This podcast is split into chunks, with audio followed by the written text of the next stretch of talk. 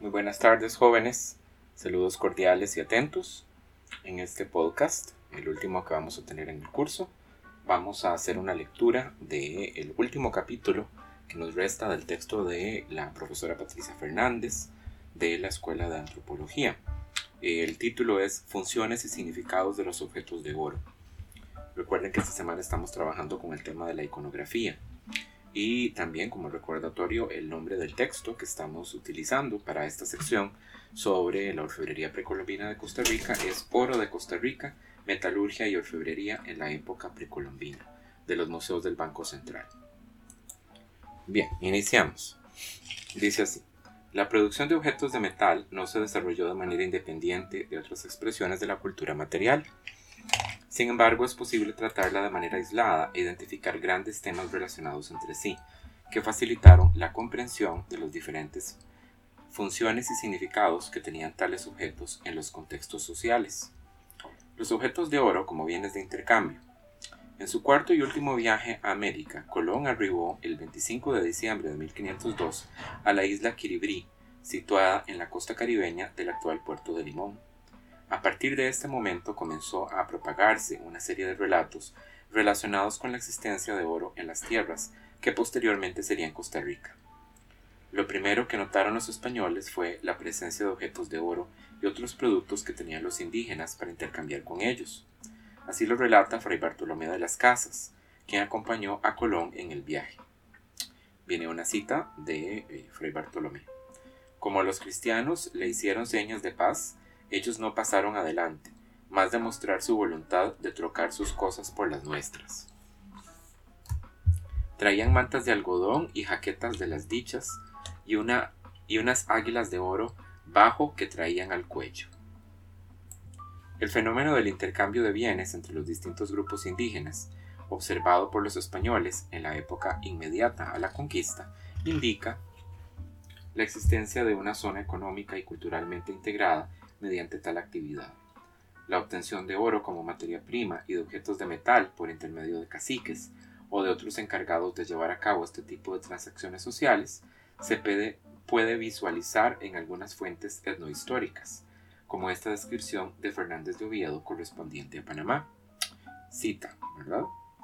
Cuando los indios no tienen guerra, todo su ejercicio es tratar y trocar cuanto tienen unos con otros y así de unas partes a otras los que viven en las casas de la mar o por los ríos van en canoas a vender lo que tienen cumplimiento y abundancia, y a comprar lo que les falta, y asimismo tratan por la tierra y llevan sus cargas a cuestas de sus esclavos.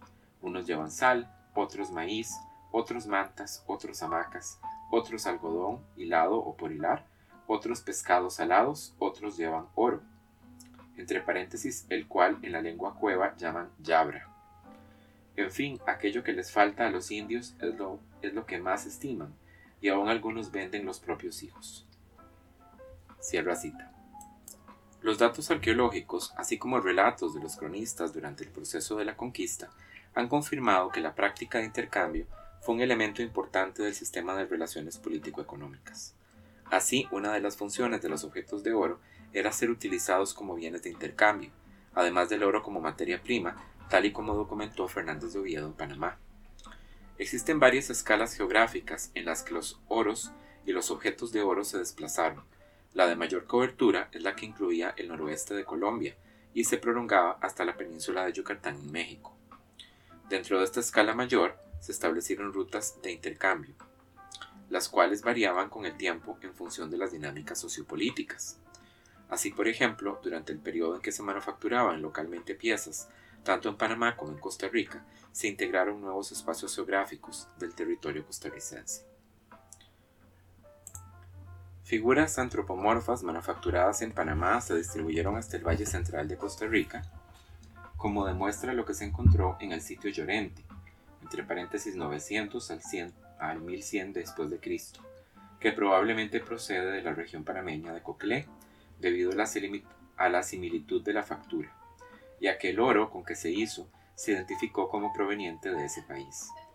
El sitio Llorente pudo haber funcionado como un centro de intercambio comercial y formaba parte de un grupo jerarquizado de comunidades del Valle Central que también mantenían relaciones de intercambio con poblaciones del Pacífico Norte, como atestiguan las grandes cantidades de cerámica policroma proveniente de esa zona. La presencia en este sitio de un objeto de oro producido en Panamá contribuye a sustentar la idea de que Llorente funcionó como un centro de consumo y distribución de objetos metálicos hacia otras regiones. Figuras humanas similares a la del sitio Llorente formaban parte de las ofrendas halladas en el cenote sagrado en la zona maya de Yucatán. La producción y distribución de una iconografía, como la figura de Llorente, que muestra personajes en posición solemne, evocaría la existencia de elementos culturales compartidos relacionados con altas autoridades y el uso de este tipo de figuras, como podrían ser los chamanes, sacerdotes y caciques. Estas personas cumplían funciones de liderazgo en sus sociedades en el ámbito de lo sagrado y de lo político. Además, la circulación regional de esta producción metalúrgica creó una red que unía a las élites dispersas, usando objetos con temas comunes como símbolos visibles asociados con estos personajes. Por otra parte, las diferencias tecnológicas existentes entre las figuras que circulaban indicarían que estos objetos constituían vehículos de expresión de identidad de los grupos productores y eran reconocidos como tales por los consumidores. El mecanismo descrito con la figura antropomorfa del sitio Llorente también se aplica para otras categorías de objetos, como los discos, cascabeles y figuras de animales como las aves. La siguiente sección se titula Los objetos de oro como símbolos de prestigio y poder. Los primeros europeos que tuvieron contacto con los pobladores del continente americano describieron sociedades indígenas heterogéneas que contaban con una diversidad de formas de organización social, pero tenían en común objetos de oro.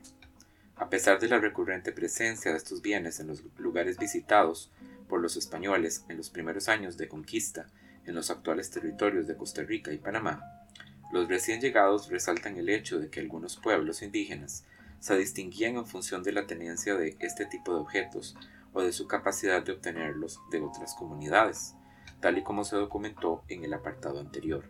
Se refiere a la cita de Fernández de Oviedo. Este acceso diferenciado a los objetos de oro ha sido documentado arqueológicamente con el hallazgo de varios enterramientos.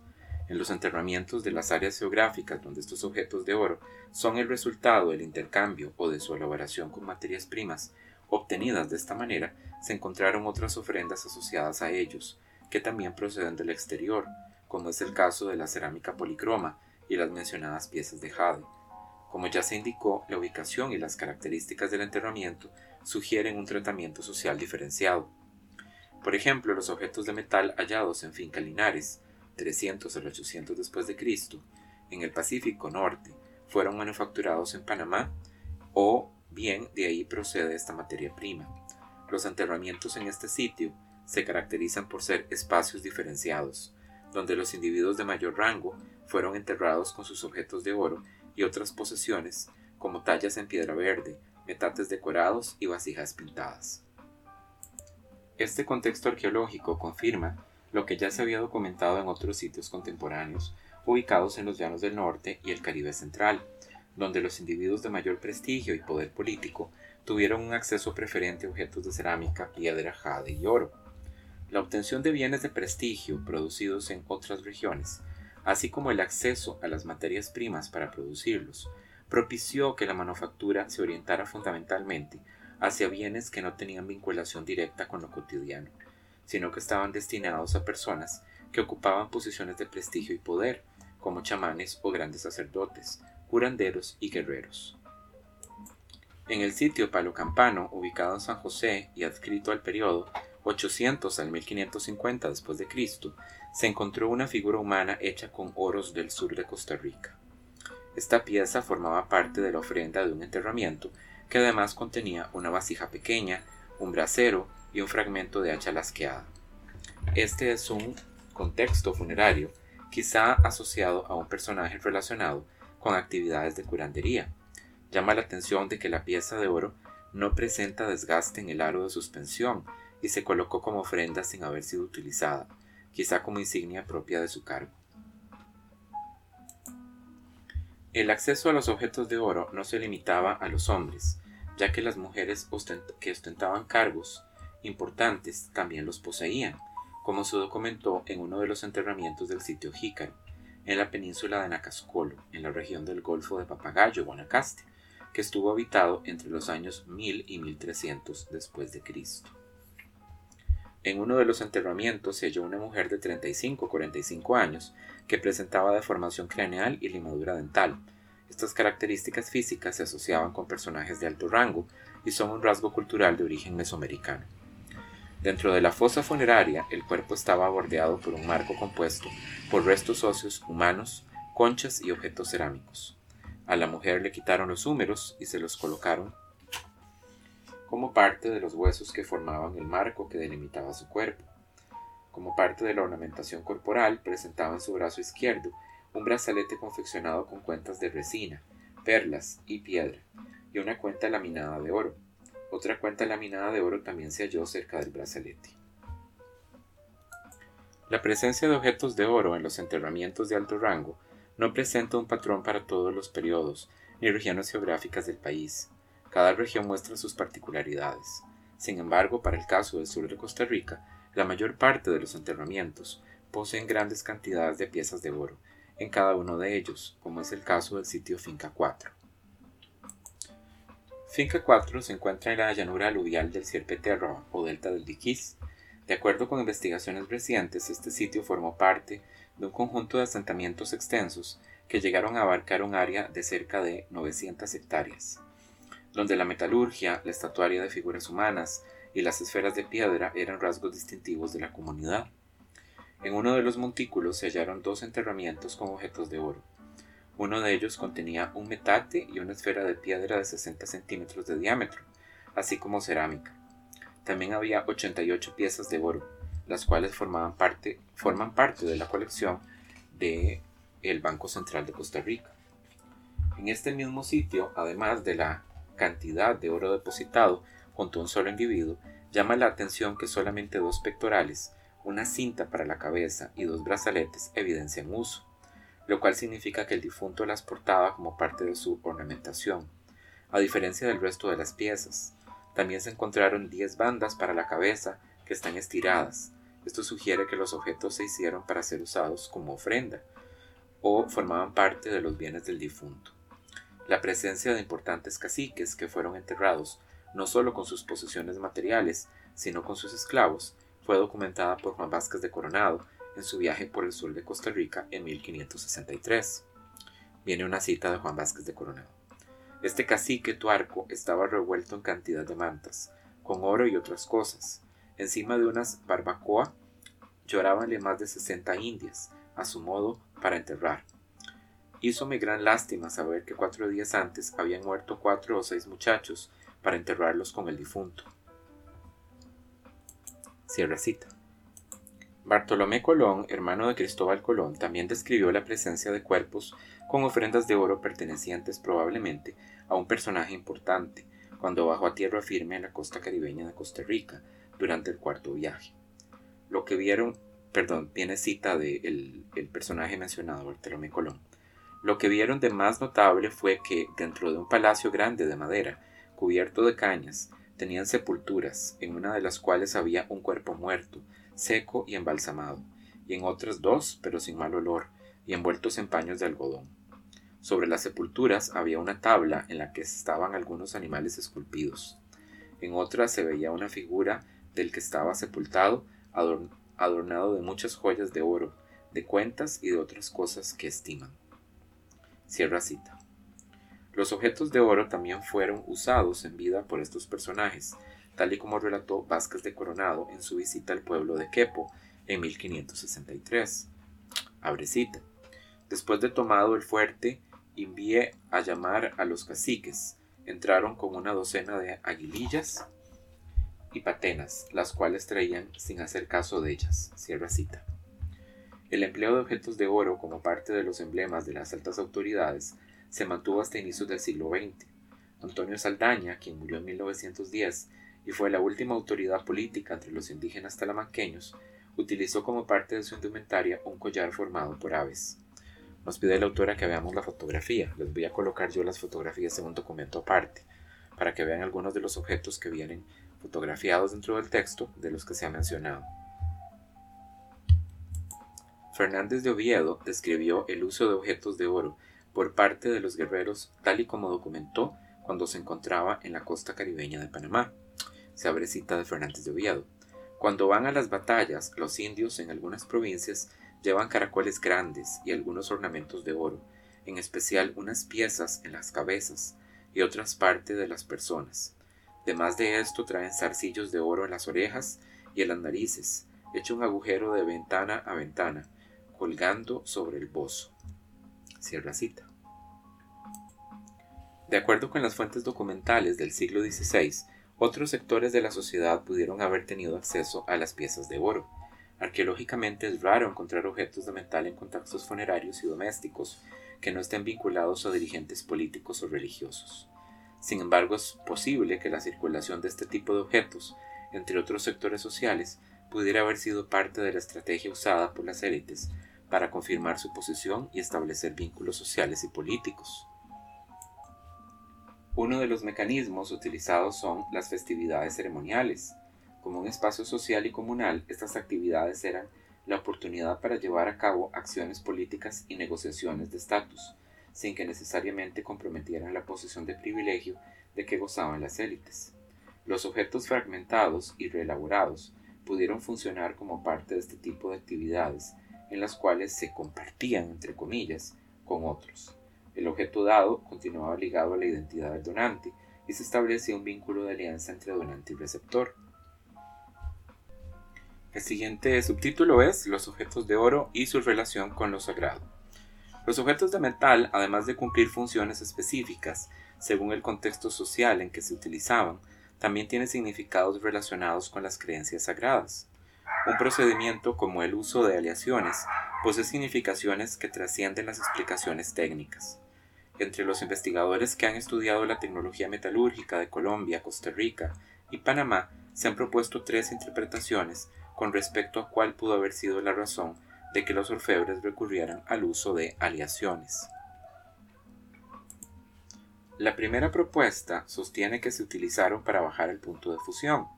Sin embargo, algunos investigadores consideran que la mayor parte de las aleaciones no cumple con este requisito.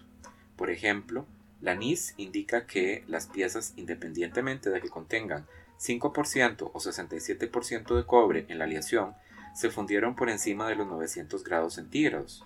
La segunda interpretación sostiene que las piezas se alearon para economizar el oro, mientras que la tercera apunta a razones que no son técnicas, sino más bien simbólicas.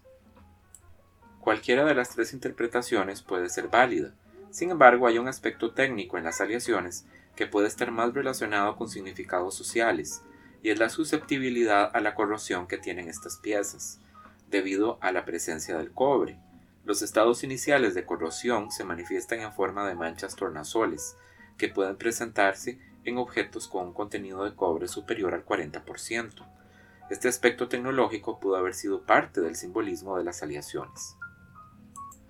Entre los taínos, grupo étnico que habitó las Antillas Mayores, existía una categorización simbólica con respecto a los diferentes metales y sus aleaciones. De acuerdo con, los, con las crónicas, el canoa, entre paréntesis los objetos de oro, eran considerados el metal de menor valor, el menos estimado y el menos sagrado en comparación con las aleaciones basadas en cobre. De mucho más valor era el guanín, que eran las piezas aliadas de oro con cobre. La esencia de los objetos guanín era su color rojizo, su apariencia iridiscente, su olor dulce y su origen exótico. Dichas piezas procedían del continente, específicamente del noroccidente colombiano.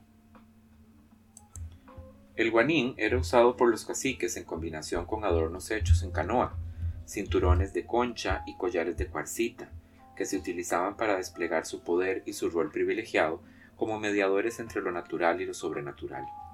El turey o bronce entró al Caribe después de la conquista, pero pronto fue incorporado en el sistema de valores relacionado con los metales, llegando a ocupar el más alto rango dentro de la categorización simbólica taína. La palabra turei denota la parte brillante del cielo y su origen remoto, según este concepto, los objetos de bronce traídos por los españoles, como los pasadores o broches con que sostenían los cordones de sus zapatos, fueron incorporados al concepto turei de los taínos e integrados en su sistema simbólico. Este es el caso de los pasadores encontrados en varios enterramientos del sitio El Chorro de Maíta, en Cuba. Allí los representantes de las élites fueron enterrados con una variedad de metales, que incluía cuentas de oro martilladas, hechas con pepitas locales, piezas de oro cobre provenientes del continente y sobre todo los objetos de bronce europeos. Entre los taínos, guanín no solamente era un metal, sino una metáfora para todo aquello que es sagrado. La iridescencia y el olor dulce que expele el cobre son parte de un código semántico que se relaciona con el concepto guanín, que también incluye las plumas del colibrí y la pintura corporal. No podemos afirmar que la conceptualización simbólica taína, atribuida a las aleaciones que contienen cobre, fuera similar para las sociedades antiguas de Costa Rica, pero sí la existencia de una tradición tecnológica sustentada en una preferencia social basada en el uso de aleaciones y en el empleo del dorado por oxidación como técnica de acabado.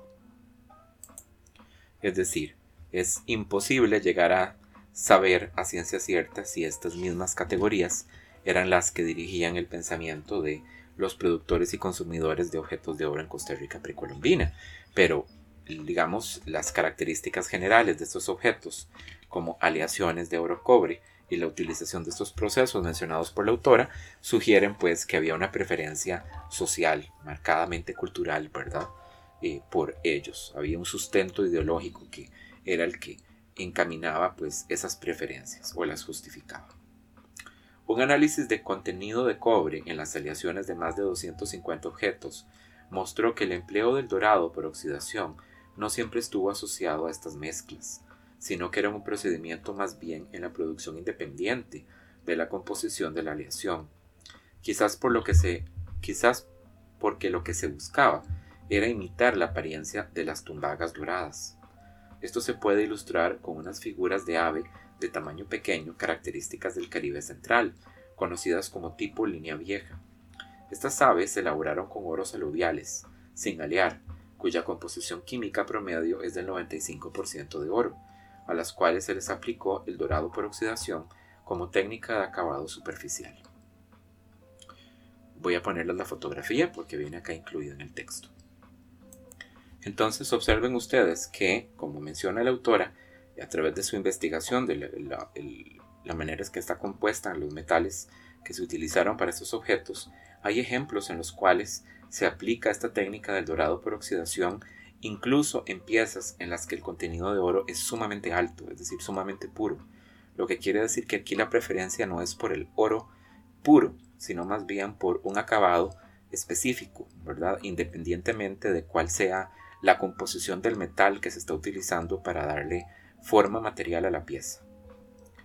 La producción metalúrgica de Costa Rica también comprende objetos que no estaban destinados al intercambio con otras regiones. Se trata de bienes para el consumo local, de técnica muy elaborada y gran contenido ideológico y simbólico. Los ejemplos más significativos se pueden observar fácilmente en el sur del país, debido a la alta y variada producción que se dio durante el periodo precolombino, Allí se puede distinguir claramente unos y otros objetos. En el citado enterramiento de Finca 4 en el Pacífico Sur, como parte del conjunto de las 88 piezas encontradas, había 30 discos planos sin decoración, hechos con oros aluviales del sur de Costa Rica. Algunos investigadores como Lothrop estiman que son piezas en proceso de manufactura. No obstante, estos discos presentan un tamaño y espesor que no se encuentran en otros discos de la región, por lo que la autora de este trabajo los considera objetos acabados. Una estatua en piedra procedente del sur de Costa Rica, entre paréntesis 800 al 1500 después muestra un personaje masculino con un disco plano similar a los de Finca 4 colgando en el pecho. El diámetro de estos discos es de 15 centímetros en promedio, lo que permite cubrir el pecho, como se observa en la escultura. La fotografía de la escultura también la incluiré en el documento. La figura masculina que porta este disco de oro se está masturbando, una actividad que en las sociedades agrícolas se asocia con rituales de fertilidad, por lo que es posible que la estatua represente un sacerdote o un chamán en un contexto ritual. Existen otras figuras características de la metalurgia del sur de Costa Rica que representan personajes masculinos, algunas veces con máscaras de animales, con el órgano sexual erecto. lo cual se relaciona con las cualidades fertilizantes de los dirigentes, que son en sí mismos símbolos de fertilidad, por estar en sus manos la supervivencia y la reproducción del grupo. Como complemento a esta representación, hay otras figuras masculinas que están ejecutando prácticas de autosacrificio, como sajarse la lengua, el órgano sexual u otras partes del cuerpo. De acuerdo con la mitología talamanqueña, el derramamiento de sangre actúa como mediador entre el mundo de abajo, que es el lugar donde se lleva a cabo la transformación del alimento, y el mundo de arriba, que es estéril y necesita de esa sangre para alimentarse y reproducirse. Las asociaciones de significado que se les puede asignar algunas de las piezas de oro son posibles debido a la permanencia de diseños simbólicamente importantes para los pueblos indígenas que aún habitan el territorio costarricense, como es el caso de algunos animales representados que juegan papeles importantes en sus mitos y creencias. Es decir, lo que se está aplicando son analogías etnográficas, ¿verdad? Más de 200 especies de mamíferos y cerca de 2.000 especies de plantas del bosque tropical ejemplifican la riqueza del entorno en el cual se desarrollaron los grupos precolombinos. A pesar de esta amplia diversidad biológica, solo ciertos animales fueron integrados a sus mitos, rituales y creencias, representados en los objetos, ya que lo importante era rescatar algunas características físicas y de comportamiento que no poseen los humanos. Así, por ejemplo, en las prácticas rituales que los indígenas mantienen todavía, existe la creencia de que ciertas aves, como las lapas, solamente pueden ser manipuladas por los especialistas funerarios. Animales que vuelan, tienen garras o sobreviven bajo el agua son rasgos que están cargados de múltiples significados, de ahí la representación de seres humanos con atributos de animales que demuestran la unión entre el mundo real y el mítico. En el pensamiento indígena lo que interesa no es el animal en sí, sino sus cualidades esenciales. En los objetos de oro, las aves de rapiña, las ranas y sapos, los lagartos y distintos saurios, así como los felinos, están mayoritariamente presentes en los diseños, ya que sea como figuras individuales o como parte de las figuras humanas. Las aves de rapiña, como los opilotes, debido a su capacidad biológica de entrar en contacto con lo podrido y lo impuro, se asocian simbólicamente con la muerte. La observación que realizó Vázquez de Coronado en una de sus visitas al pueblo de Coto puede dar una dimensión de estas aves y es su asociación con la muerte en las batallas. Funcionan como símbolo de conquista por medio de las actividades bélicas. Viene una cita de Vázquez de Coronado. Vimos una cosa muy notable, que están allí las auras, sopilotes entre paréntesis, tan encarnizadas y son tan comunes en las batallas entre los naturales, que luego de que se da una grita acuden tan cantidad de ellas que casi quitan el sol, entendiendo que hay de haber cuerpos muertos en que se ceben, entre paréntesis, engorden. Entonces lo que está observando el cronista español es que en los lugares en donde habían batallas entre los grupos indígenas, pues ahí se convocaban los opilotes en grandes cantidades, ¿verdad? Así que de ahí pues no hay más que un salto para darnos cuenta que la asociación que se hacía era con la muerte, ¿verdad? Los opilotes no solamente se relacionan con la muerte, sino que también cumplen otras funciones. Por ejemplo, una versión talamanqueña asociada con estas aves tiene que ver con el héroe cultural llamado Sibó, que, transformado en sopilote con collar, les enseñó a los seres humanos cómo danzar. El collar puede estar haciendo referencia al rey de los opilotes, que como parte de sus características físicas presenta un collar de plumas grises que contrasta con las plumas blancas del dorso y el pecho. Una canción talamanqueña traducida al español en la década de 1950 hace referencia a este hecho. Sibú vino transformado en un sopilote, vestido como hombre, con un collar en su garganta. Él vino con el collar. Egené ecugé, egené eangé. El vino del aire. Egené ecugé, egené eangé. Es posible que algunos de los animales reproducidos en los objetos de oro hayan representado los espíritus auxiliares invocados por el gran sacerdote, el Usecol, personaje que entre los Bribris y Cabécares ostentaba la más alta jerarquía en la sociedad. Él podía dominar las fuerzas de la naturaleza que amenazaban al grupo como las pestes, las adversidades climatológicas o las guerras. El Usecol era tan poderoso que nadie podía mirarlo directamente ni hablar con él, dado que provenía de un clan superior a todos los demás, Su poder era tan grande y sobrenatural que podía transformarse en jaguar y combatir a los enemigos. Otras figuras de animales que sostienen en su boca partes humanas representan acciones de protección, agresión, ferocidad, castigo y muerte, cualidades simbólicas que también se asocian con estos personajes poderosos. Recuerden que Usecol es un plural, ¿verdad? Que es el plural en la lengua de los bribri de Usecar, que es el término con el que lo conocimos a este personaje en la lectura eh, que realizamos sobre el tema de la cabeza trofeo, ¿verdad? Algunos de los animales representados en las piezas de oro también pueden simbolizar espíritus adversos, que causaban daño a los individuos, como en el caso de las enfermedades. La enfermedad es el resultado del desequilibrio y los causantes de esta tienen forma de animales. Como parte del proceso de curación, el curandero debe negociar y convencer a los causantes de las enfermedades de que se alejen. Viene una cita de Palmer, Sánchez y Mallorca.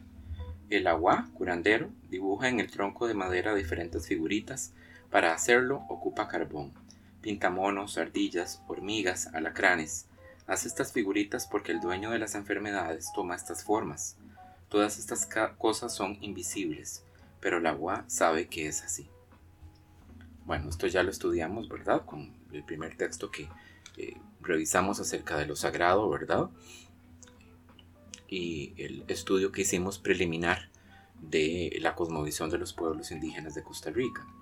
Otro tema de diseño representado en el oro es el cocodrilo, que de manera genérica representa también otras especies, como las lagartijas y las iguanas. En los mitos talamanqueños, el cocodrilo es un sepulturero. Además, su piel se usa para elaborar los tambores que se utilizan en los rituales funerarios. La rana también se asocia con la muerte, en los ritos funerarios bribris los asientos eran parte importante del desarrollo de las acciones de los enterradores y cantores funerarios. Eso ya lo estudiamos también, ¿verdad? Dada la capacidad natural de las ranas y los sapos de sentarse sobre sus ancas con las patas flexionadas, en los mitos estos animales actúan como ayudantes de los enterradores, sentándose sobre los bultos mortuorios para que el alma del difunto no escape. Existen muchos otros significados de los diseños que se observan en los objetos de oro, a los que hoy difícilmente podemos acceder, pues se desconocen las creencias y prácticas rituales de la mayor parte del periodo precolombino.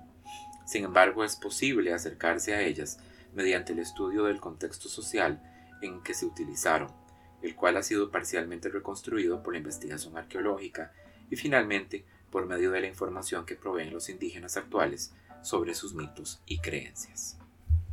Bien, con eso termina entonces el capítulo final del libro y nos resta entonces únicamente para haberlo revisado por completo, ver las consideraciones finales que propone la autora, es decir, una pequeña conclusión que nos ofrece al final.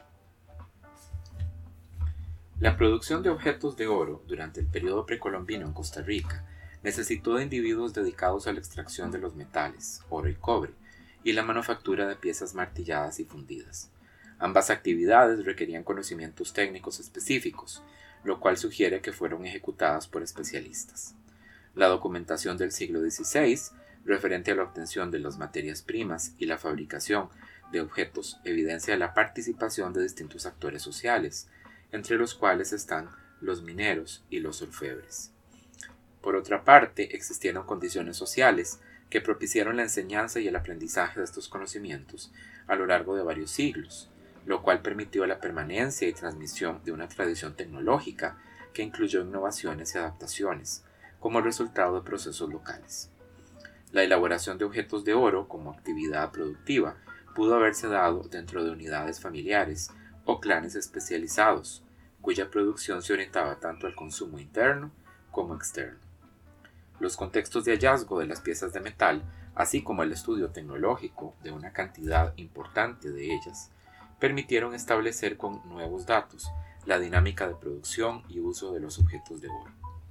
La evidencia sustenta la idea de que la manufactura de piezas de metal con materias primas locales se dio en el periodo del 300 al 800 después y que la producción metalúrgica acompañó la consolidación de las sociedades cacicales. A partir del año 800 después de Cristo y hasta la llegada de los españoles, La producción metalúrgica se diversifica, no solamente con la manufactura de variadas morfologías, sino al acentuarse las diferencias tecnológicas y funcionales que caracterizan la manufactura local. Se fortalece la elaboración de objetos de metal orientados al intercambio económico y el establecimiento de relaciones sociales entre las diferentes entidades políticas, así como la fabricación de objetos que refuerzan sistemas de creencias e identidades locales. Bien, con esto concluye entonces la autora.